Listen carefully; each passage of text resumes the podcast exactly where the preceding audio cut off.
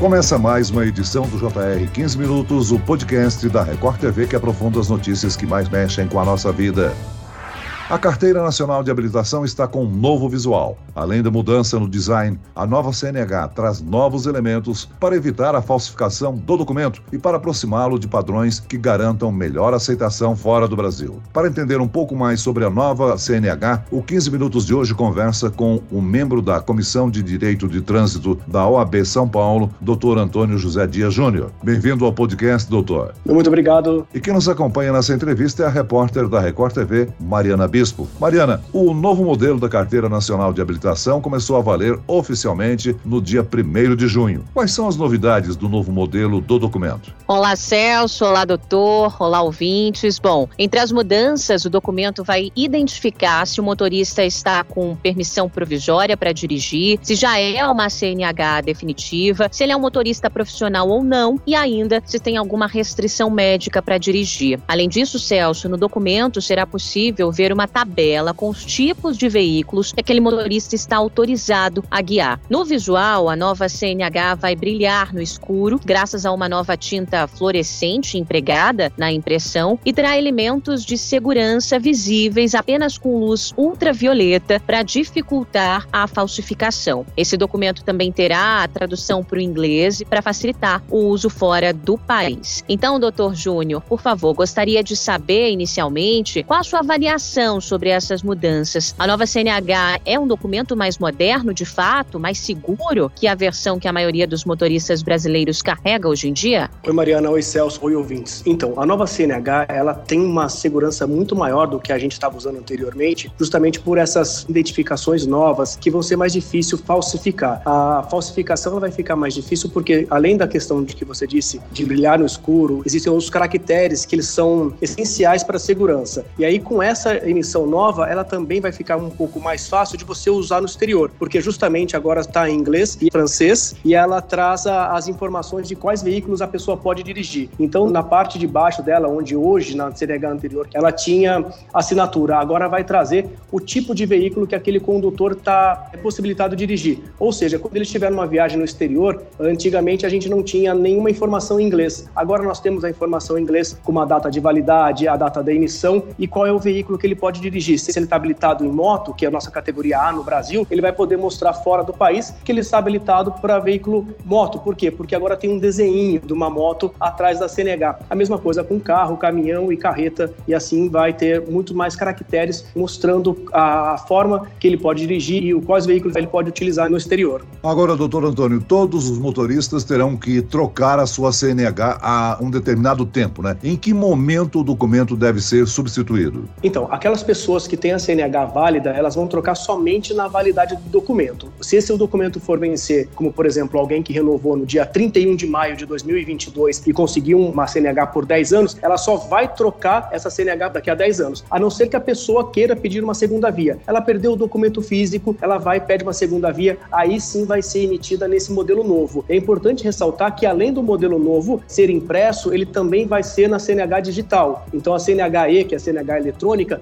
ela ela vai vir com essa nova CNH a partir das emissões do dia 1 de junho de 2022. Agora, a nova CNH também traz um código chamado de MRZ, que é o mesmo usado nos passaportes. Isso quer dizer que permite que o documento seja lido por equipamentos eletrônicos, facilitando assim a identificação do portador, por exemplo, em aeroportos. Mas muita gente está entendendo que isso permite que a CNH substitua o passaporte em viagens internacionais. É isso, doutor? Não, a CNH é um documento nacional, ela só tem a validade no nosso território nacional e para viagens internacionais continua valendo o passaporte. E é importante dizer isso também, Celso, porque, por exemplo, hoje se você for sair do país e ir para um país do Mercosul, você não pode usar a sua CNH como documento de identidade, e sim o RG. Então ela não vai substituir o passaporte. É importante a pessoa manter o passaporte e usar a CNH no exterior, caso ela não tenha a permissão para dirigir internacional, que é uma outra carteira que o Detran do Estado emite, que é a carteira internacional de motorista. Agora, senhor já salientou aí que a nova CNH tem dados né, similares ao nosso passaporte,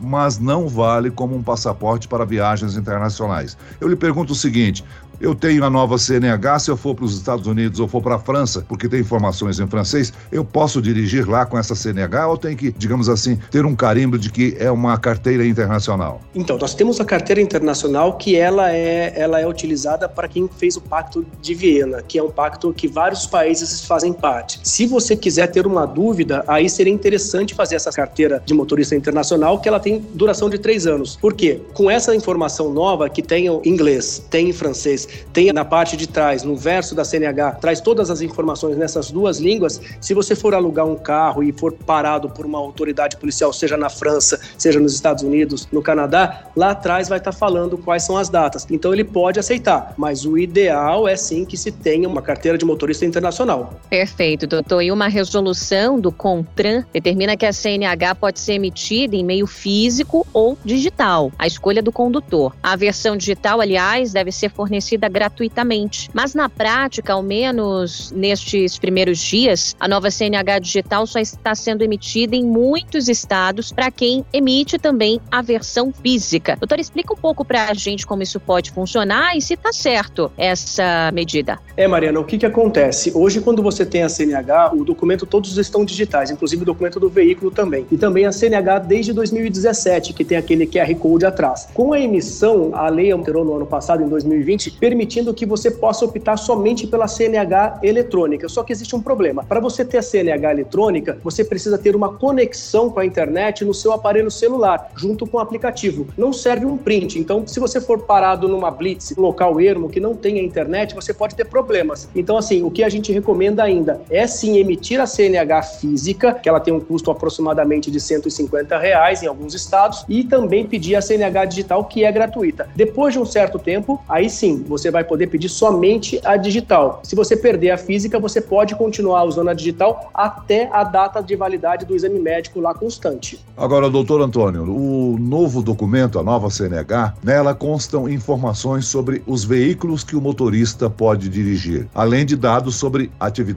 chamadas remuneradas. Isso ajuda a evitar irregularidades no trânsito, não? Sim, sem dúvidas. Aqui no Brasil, a gente tem todos os agentes de trânsito conhecedores da categoria A para moto, B para carro, C para veículos de transporte e D para caminhões, e o E que é a categoria quando você pode transportar caminhões acoplados. Só que com essa habilitação, anteriormente ela ficava no primeiro momento lá escrito A e B. Nessa nova CNH, ela tem na parte de baixo quais os veículos que o motorista vai poder dirigir. E com isso, vai ficar mais fácil. Se ele for pego hoje, por exemplo, é, dirigindo um micro-ônibus e é só habilitado para carro, lá vai mostrar que ele só pode dirigir carro, que ele não poderia estar no micro-ônibus. Isso daí vai evitar qualquer tipo de dúvidas. E doutor, o novo documento tem em destaque as letras P, que significa ser uma permissão para dirigir, e D, que indica ser uma CNH definitiva. O senhor pode nos explicar a diferença entre esses dois documentos e quando eles vão ser emitidos? Perfeito, Mariana. O P é para aquela pessoa que tirou a permissão. O que é a permissão?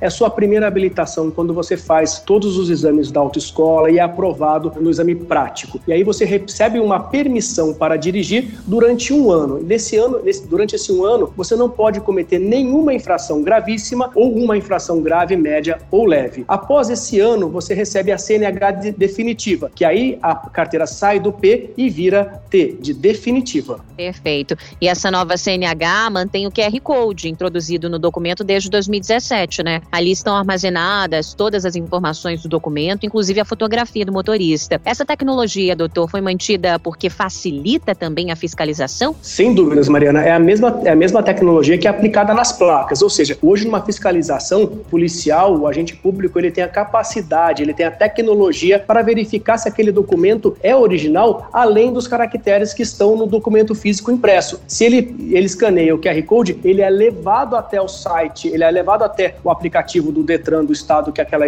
aquela CNH foi emitida e verifica se aquela, aquelas informações lá constantes batem com o, o, Banco de Dados Nacional de Condutores Habilitados. Agora, doutor Antônio, a nova carteira traz, digamos assim, esse novo serviço que o governo está oferecendo da carteira digital, obriga que os estados estejam capacitados para a leitura desse, desse, dessa informação digital, não? Sim, sim. O, todos os estados eles já estão capacitados porque desde 2007 nós já temos o banco de dados nacional unificado. Então, assim, quando você tem hoje uma CNH emitida no estado de São Paulo e você está fora do estado de São Paulo, em Pernambuco, por exemplo, a CNH ela consegue ser consultada. Então, assim, antigamente as pessoas falavam: olha, eu tomei uma multa no Paraná e minha CNH é de Minas Gerais, essa multa nunca mais vai chegar. Hoje em dia, não. Hoje em dia, as multas chegam porque o nosso banco de dados é o Cadastro Nacional de Condutores Habilitados. É, isso graças a essa tecnologia, então, uma mudança no Código Brasileiro de Trânsito dispensou o porte do documento de habilitação quando a fiscalização puder comprovar que o motorista do veículo é habilitado. Está funcionando bem? Então, isso daí é super importante a gente levar em conta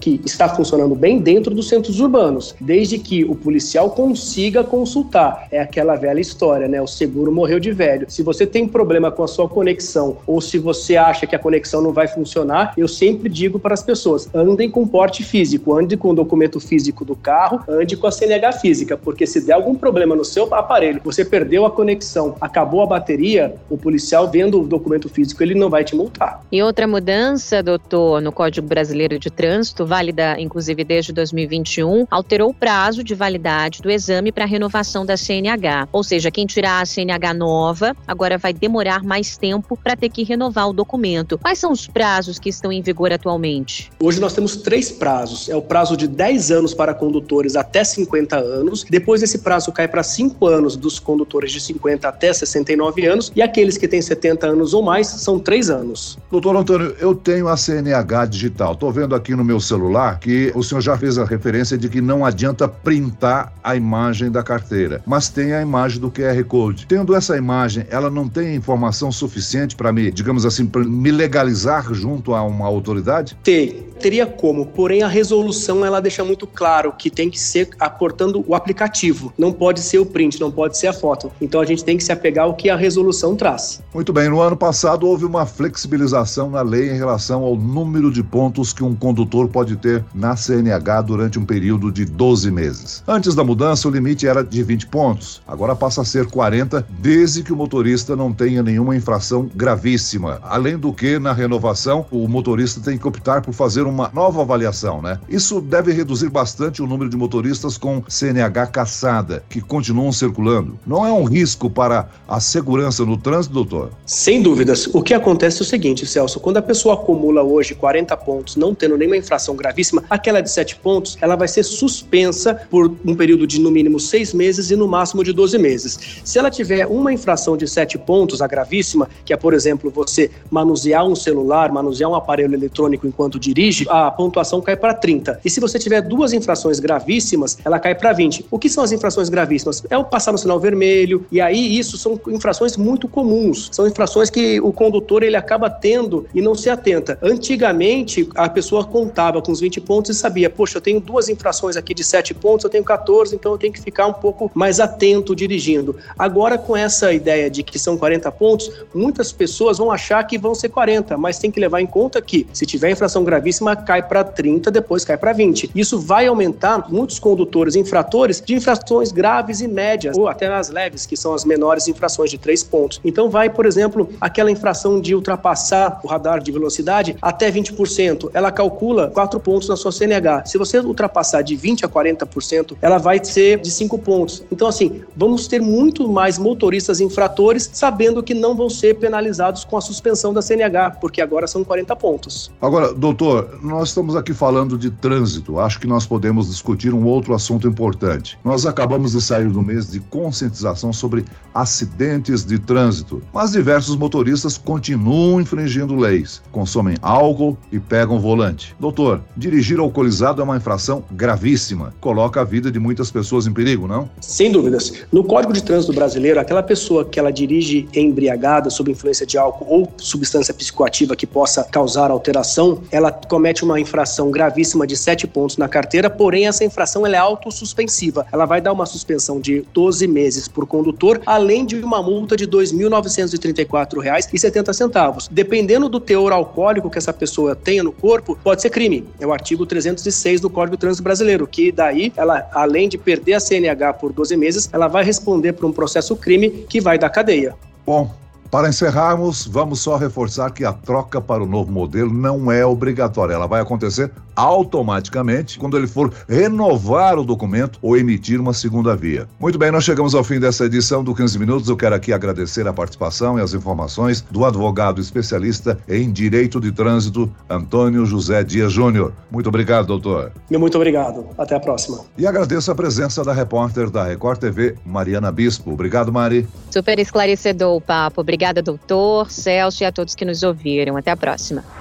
Esse podcast contou com a produção de David Bezerra e da estagiária Kátia Brazão. Sonoplastia de Marcos Vinícius. Coordenação de conteúdo, Camila Moraes, Edivaldo Nunes e Deni Almeida. Direção editorial, Tiago Contreira. Vice-presidente de jornalismo, Antônio Guerreiro. Eu, Celso Freitas, te aguardo no próximo episódio. Até lá.